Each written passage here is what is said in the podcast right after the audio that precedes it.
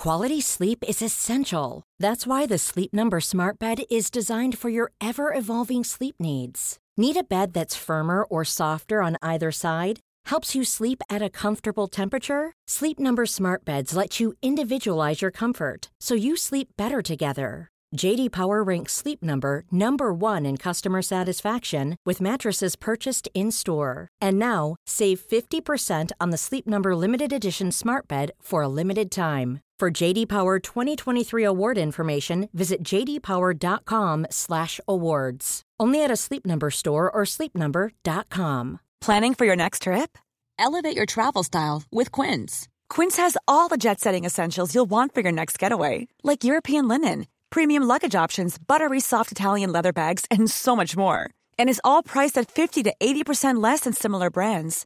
Plus, Quince only works with factories that use safe and ethical manufacturing practices.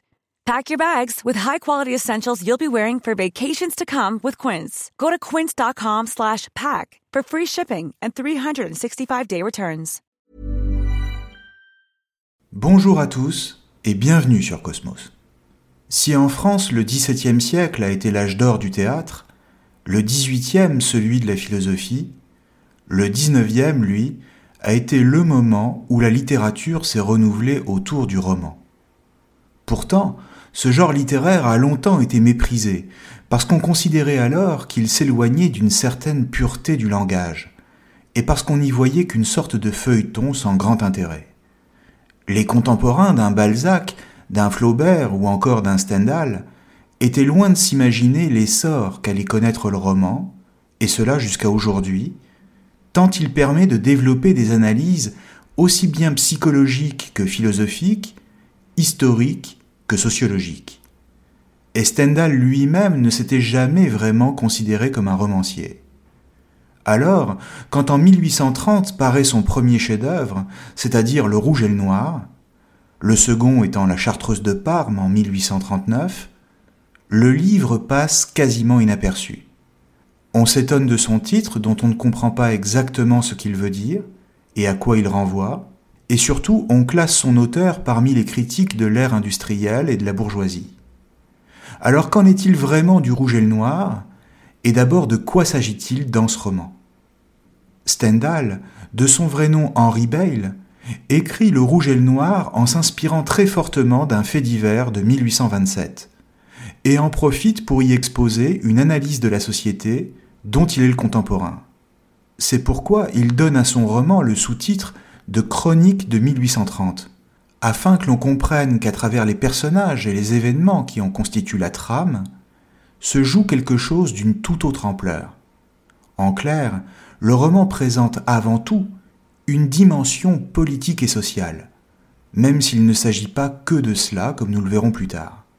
La véritable signification du titre fait l'objet de nombreuses interprétations, même si la plus communément admise consiste à comprendre le rouge comme l'univers de l'armée et de la force, et le noir comme la sphère de l'Église et de la morale, soit les deux univers par lesquels le héros tente de s'élever socialement. Mais le rouge et le noir symbolisent aussi le passage d'une France à l'autre, c'est-à-dire celle de la gloire de l'Empire napoléonien et de son armée, à celle qui est dominée par les prêtres et la morale religieuse du XIXe siècle. De l'une à l'autre, le pouvoir change de camp. Alors, pour resituer rapidement l'intrigue du roman, celui-ci raconte le parcours d'un jeune homme pauvre, Julien Sorel, qui, une fois entré au service d'une riche famille de province, en qualité de précepteur des enfants, parvient à séduire la mère et à se faire aimer d'elle. Cette relation adultère entre Julien et Madame de Rênal ne tarde pas à s'ébruiter dans la petite ville de Verrières et à susciter des jalousies. Julien doit donc s'éloigner et se rendre au séminaire de Besançon afin de réaliser son ambition de devenir prêtre. Le héros, malgré ses origines sociales, l'ignorance et la grande brutalité de sa famille, est un garçon d'une culture remarquable, un fin lettré et un latiniste tellement brillant qu'il suscite à la fois la haine des autres élèves du séminaire et l'admiration de plusieurs ecclésiastiques qui le prennent sous leur protection. Il est donc un personnage extrêmement intelligent, mais au caractère solitaire, fier et orgueilleux. On pourrait même dire assez antipathique. Julien est un personnage à la fois calculateur, machiavélique, cynique et arriviste, qui met son charme comme son intelligence au service de son intérêt personnel, mais c'est aussi un jeune homme complexe, capable de se montrer sensible, de s'émouvoir pour des prétextes insignifiants, et finalement de tomber amoureux des femmes qu'il séduit. Enfin, avide de réussite et de reconnaissance sociale, le comble du déshonneur est pour lui de se faire traiter en domestique. En clair, il est ambitieux. Or, son protecteur, l'abbé Pirard, parvient justement à le faire entrer au service du marquis de la Mole, grand aristocrate parisien, où Julien trouvera à exploiter ses talents en qualité de secrétaire particulier. Peu à peu, il apprend les bonnes manières d'un monde qui le fascine et qui, dans le même temps, suscite en lui le plus vif ressentiment. En effet, il se sent, et à juste titre, rejeté et méprisé par les jeunes aristocrates qui se moquent de lui pour ses basses origines, son allure austère et sa mine renfermée ce qui attise toujours plus sa fierté et sa haine envers un monde dont il est exclu. Pourtant, cela ne l'empêchera pas de connaître une relation passionnée avec la fille du marquis, la belle et indépendante Mathilde de la Mole. Séduire Mathilde et lui faire un enfant, non par amour mais par orgueil, représente pour lui un enjeu d'ascension sociale et lui permet d'obtenir du marquis un titre de noblesse et un brevet d'officier. Son objectif semble donc atteint, quand son ancienne amante, Madame de Rênal, informée de son succès et guidée par la jalousie, intervient auprès du marquis pour le prévenir que Julien n'est qu'un jeune ambitieux, un menteur, prêt à toutes les manigances pour parvenir à ses fins. Celui-ci, pour se venger, revient donc à Verrières et lui tire dessus avec un pistolet. Madame de Rênal ne meurt pas, elle n'est que blessée, et avoue à Julien qu'elle l'aime toujours ce qui d'ailleurs est sincèrement réciproque. Pourtant, le héros est arrêté, jugé et guillotiné. Mais l'intrigue du roman, en elle-même, n'est pas ce qui en fait la richesse. Et il nous faut donc aller plus loin si l'on veut comprendre les véritables intentions de l'auteur. D'abord, gardons à l'esprit qu'en toile de fond du parcours de Julien se joue un affrontement entre deux camps politiques à une époque très particulière, celle des années 1830 à savoir les ultras, c'est-à-dire les défenseurs de l'Ancien Régime, de la foi catholique et de la noblesse, et les libéraux, qui sont favorables au parlementarisme, à l'égalité des droits, et qui sont anticléricaux. Stendhal est lui-même ouvertement libéral, et il en va de même pour son héros. Julien s'enthousiasme pour les idéaux de la Révolution et la gloire impériale. Et à cet égard, il est représentatif de la jeunesse romantique de cette époque. En clair, cette génération à laquelle appartient Julien Sorel n'a jamais eu la possibilité de s'élever socialement par le mérite. La méritocratie napoléonienne avait mis fin au privilège de la noblesse en permettant à toutes sortes de jeunes gens de prouver leur courage sur le champ de bataille et de devenir officiers, voire maréchaux d'empire. Et c'est ainsi qu'une nouvelle noblesse, la noblesse d'empire, avait vu le jour. Elle n'était pas fondée sur les privilèges arbitraires de la naissance, comme la noblesse d'Ancien Régime, mais sur le mérite et la reconnaissance du courage de tout homme, quelle que soit son origine sociale.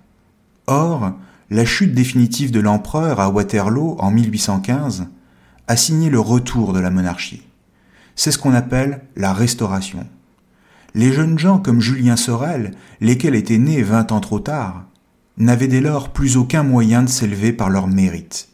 Cette génération, qualifiée de romantique, rêvait, impuissante, de la grande aventure de l'empereur, mais sans pouvoir la faire revivre. Ce désarroi de la jeunesse dans les années 1830, qui pleure sur un passé glorieux auquel elle n'a pas eu le temps de participer, c'est ce qu'on appelle le mal du siècle, c'est-à-dire cette mélancolie des jeunes gens, petits-fils de la Révolution, et fils de l'Empire, mais dont la réalité était dans l'inaction et les moqueries d'une société dominée à la fois par les aristocrates et les bourgeois capitalistes. Ces jeunes gens regardent alors leurs aînés comme des héros, voire des demi-dieux, qui se sont illustrés par la conquête. Mais comme l'histoire ne leur offre pas la même chance, ils se laissent aller à la dérive, comme portés par un courant où domine l'ennui. Ou au contraire, tentent par tous les moyens de s'élever, comme le héros de Stendhal dans le roman. Julien Sorel est constamment à la recherche d'une gloire que toute cette époque lui refuse, à la fois par le mépris de l'ancienne aristocratie et par le pouvoir des grands bourgeois qui vont dominer le XIXe siècle par leur immense fortune issue de l'industrie. Le Rouge et le Noir est à cet égard un grand roman réaliste, dans la mesure où il décrit, comme un miroir qu'on promène le long d'un chemin, pour reprendre les mots mêmes de l'auteur, la réalité de la société dont il est le contemporain. La France décrite par Stendhal est donc celle du triomphe de la bourgeoisie et de son ordre moral, qui consiste à condamner quiconque cherche à sortir de sa classe sociale et à s'élever, afin de permettre aux élites de conserver le pouvoir.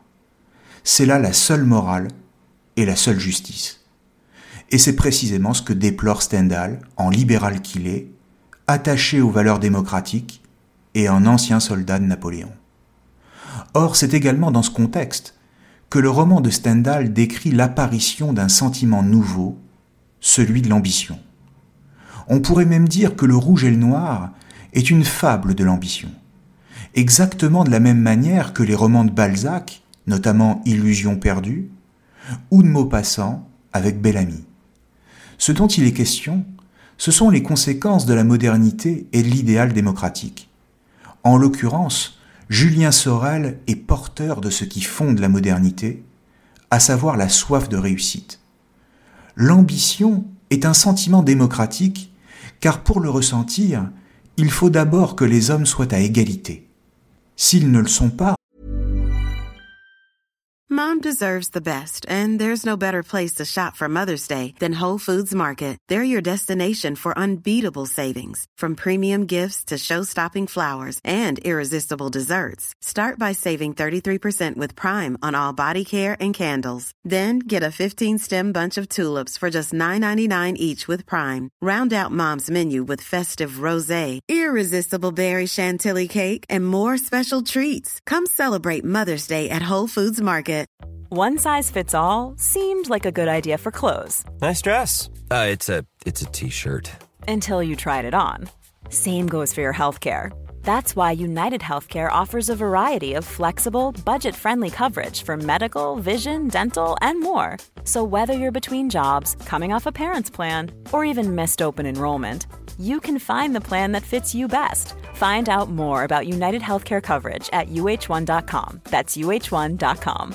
Quality sleep is essential. That's why the Sleep Number Smart Bed is designed for your ever evolving sleep needs. Need a bed that's firmer or softer on either side? Helps you sleep at a comfortable temperature? Sleep Number Smart Beds let you individualize your comfort so you sleep better together. JD Power ranks Sleep Number number 1 in customer satisfaction with mattresses purchased in-store. And now, save 50% on the Sleep Number limited edition Smart Bed for a limited time. For JD Power 2023 award information, visit jdpower.com/awards. Only at a Sleep Number store or sleepnumber.com. Millions of people have lost weight with personalized plans from Noom, like Evan, who can't stand salads and still lost 50 pounds. Salads, generally, for most people, are the easy button, right? For me, that wasn't an option. I never really was a salad guy. That's just not who I am. But Noom worked for me. Get your personalized plan today at Noom.com. Real Noom user compensated to provide their story. In four weeks, the typical Noom user can expect to lose one to two pounds per week. Individual results may vary. comme dans les sociétés d'Ancien Régime, l'ambition des grands n'a pas lieu d'être, puisqu'ils ont déjà tout. Et l'ambition des petits, des pauvres, n'est tout simplement pas tolérée. C'est donc seulement à l'ère démocratique que l'ambition est légitime. Dans le même temps, elle est également la source même du drame de l'homme moderne. Pourquoi? Simplement parce qu'elle a pour effet de mettre tous les individus dans une concurrence permanente, une compétition. Et de fait, ils s'entravent les uns les autres. Or voilà bien le problème. D'un côté, l'avènement de la démocratie promet l'égalité des droits et la reconnaissance du mérite individuel. Et d'un autre côté, la classe dominante empêche l'ascension d'hommes nouveaux, voire les punit pour avoir tenté de s'élever au nom des principes de la morale bourgeoise, comme c'est le cas de Julien Sorel. D'un côté, il nourrit les rêves que ses lectures lui donnent, et d'un autre, il est confronté à la réalité d'une société qui l'empêche toujours d'y parvenir et qui condamne ses tentatives en disant qu'elles sont immorales. Et cela tout en fermant les yeux sur les agissements des puissants. Pour comprendre le sentiment d'injustice que Julien éprouve, il faut mettre le rouge et le noir en parallèle avec les confessions de Jean-Jacques Rousseau.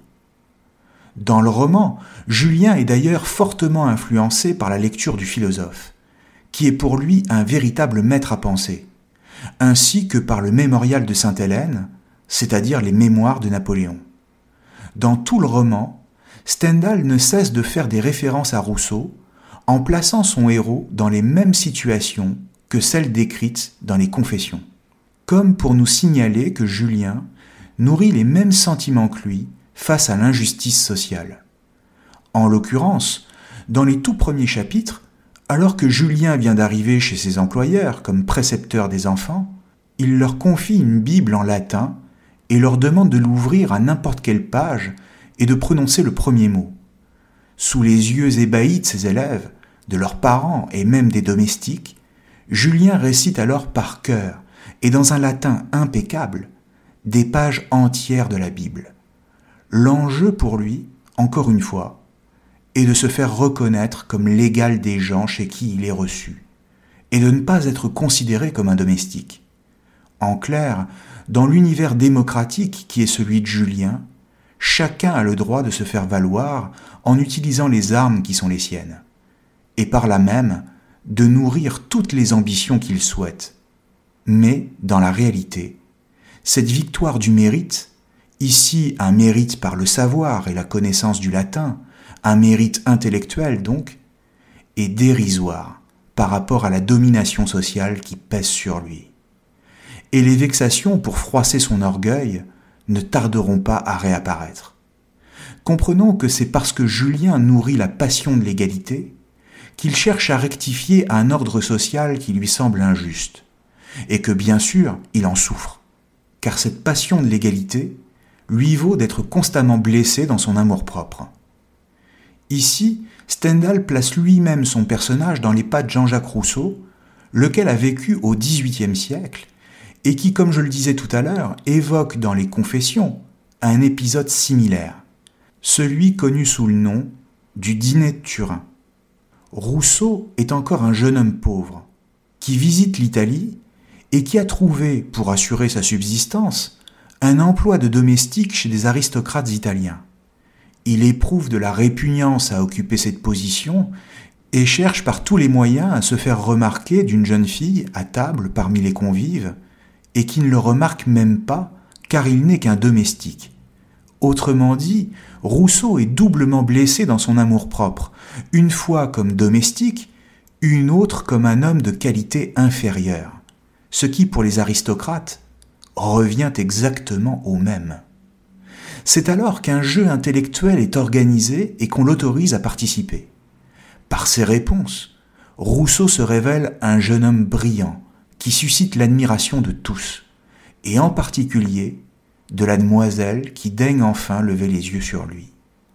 Là encore, l'enjeu est la recherche d'une certaine forme de justice sociale par le mérite naturel que constitue l'intelligence, et donc une démocratisation des conditions, à partir du moment où les laquais ne sont plus regardés comme des domestiques, mais comme des individus à part entière. C'est également tout l'enjeu de la citoyenneté, qui consiste à placer les hommes à égalité par-delà leurs différences de statut au sein de la société. Simplement, cette égalité a aussi une face sombre, un revers moins reluisant, la vanité. Pourquoi? Eh bien parce que ce que Julien Sorel dévoile quand il récite son latin, tout comme Rousseau avant lui, c'est tout autant la recherche de l'égalité que leur propre vanité. Julien est vaniteux.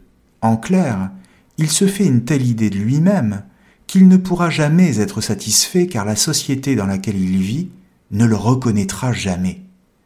Comprenons que la vanité est une passion triste qui n'est possible qu'à partir du moment où l'on sent que l'on n'est pas reconnu à sa juste valeur, et donc quand le jeu de son ambition a échoué.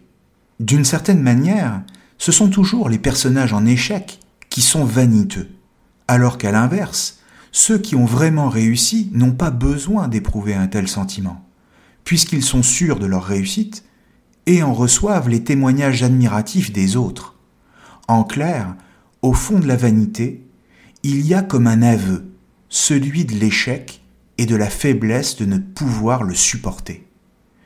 Et c'est ce qui rend Julien Sorel à la fois si antipathique et dans le même temps si humain. On pourrait même dire si attachant. Mais le pire, c'est que même s'il vivait dans une société vraiment démocratique, il ne serait pas plus heureux. Pourquoi?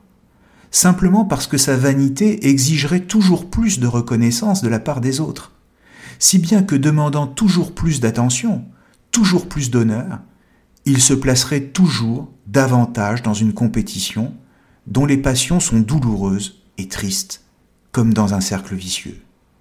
En l'occurrence, c'est ce que nous permet de comprendre le penseur Alexis de Tocqueville dans son livre De la démocratie en Amérique. Tocqueville a vécu à la même époque que Stendhal. Alors qu'il est en voyage aux États-Unis pour étudier le fonctionnement de la démocratie américaine, il comprend que l'égalité démocratique correspond à une passion, c'est-à-dire à une exigence qui nous fait souffrir car elle pousse chacun à vouloir toujours plus de droits et de reconnaissance. L'homme démocratique, c'est-à-dire l'homme de la modernité, est celui qui, réclamant toujours plus d'égalité par rapport aux autres, est sans cesse porté par le désir de les dominer en exigeant d'eux une reconnaissance de plus en plus grande. Le risque de la concurrence permanente culmine alors dans l'affrontement, inévitable, parce que tous nourrissent la même vanité et la même ambition. Le péril de la démocratie est donc que tous les hommes en viennent à se ressembler, dans une sorte de conformisme, une égalité par le bas, car ils partagent tous les mêmes vices et les mêmes défauts. L'égalité peut donc s'avérer dévastatrice pour Tocqueville, et de la même manière, c'est ce que Stendhal expose dans son roman. Cette passion de l'égalité sous la plume de Stendhal fait donc du Rouge et le Noir un roman à la fois politique et psychologique. Politique parce que c'est l'histoire d'un jeune homme qui rêve de méritocratie, psychologique parce qu'il éprouve une profonde blessure dans sa fierté et son orgueil quand il est renvoyé à son statut social. Et enfin, un roman d'amour d'une grande violence symbolique, voire d'une grande violence physique, entre Julien et les femmes qu'il rencontre. Pour synthétiser ces différentes dimensions, Stendhal utilise d'ailleurs à plusieurs reprises une métaphore, celle de l'échelle, notamment quand il est question de rejoindre ses amantes dans leur chambre. À chaque fois, il est question de représenter l'ascension à la fois sociale et amoureuse de Julien, la verticalité de la société sous la Restauration, et de montrer les périls que court celui qui cherche à monter. La fin de Julien, c'est-à-dire son procès et sa condamnation à mort, signe une forme de pessimisme de l'auteur, comme si toute tentative d'élévation sociale était impossible, et que la méritocratie n'était qu'un rêve, une utopie. Certes, Julien Sorel est un personnage romantique par son énergie et sa volonté exceptionnelle de changer son destin. Simplement, il est un personnage romantique qui évolue dans un monde et un contexte réaliste. On pourrait même dire bassement réaliste. À tel point qu'on pourrait se demander si Stendhal croyait vraiment à la méritocratie. Dans le même temps, il ne se privait pas pour critiquer lui-même son personnage et en relever les défauts et les faiblesses, notamment son égoïsme et sa passion destructrice de réussite sociale, comme si pour lui les héros n'étaient pas tout à fait immaculés pas plus que la société qui les condamne. Alors, dans ces conditions, faut-il comprendre que Julien est un ambitieux sans scrupules, ou simplement la victime d'une société qui ne le tolère pas? Peut-on le réduire simplement à la vanité? Ou est-il plutôt un héros romantique qui cherche à changer son destin? C'est au lecteur, bien sûr, c'est-à-dire à vous, qu'il appartient de répondre. Merci à tous et à très bientôt sur Cosmos.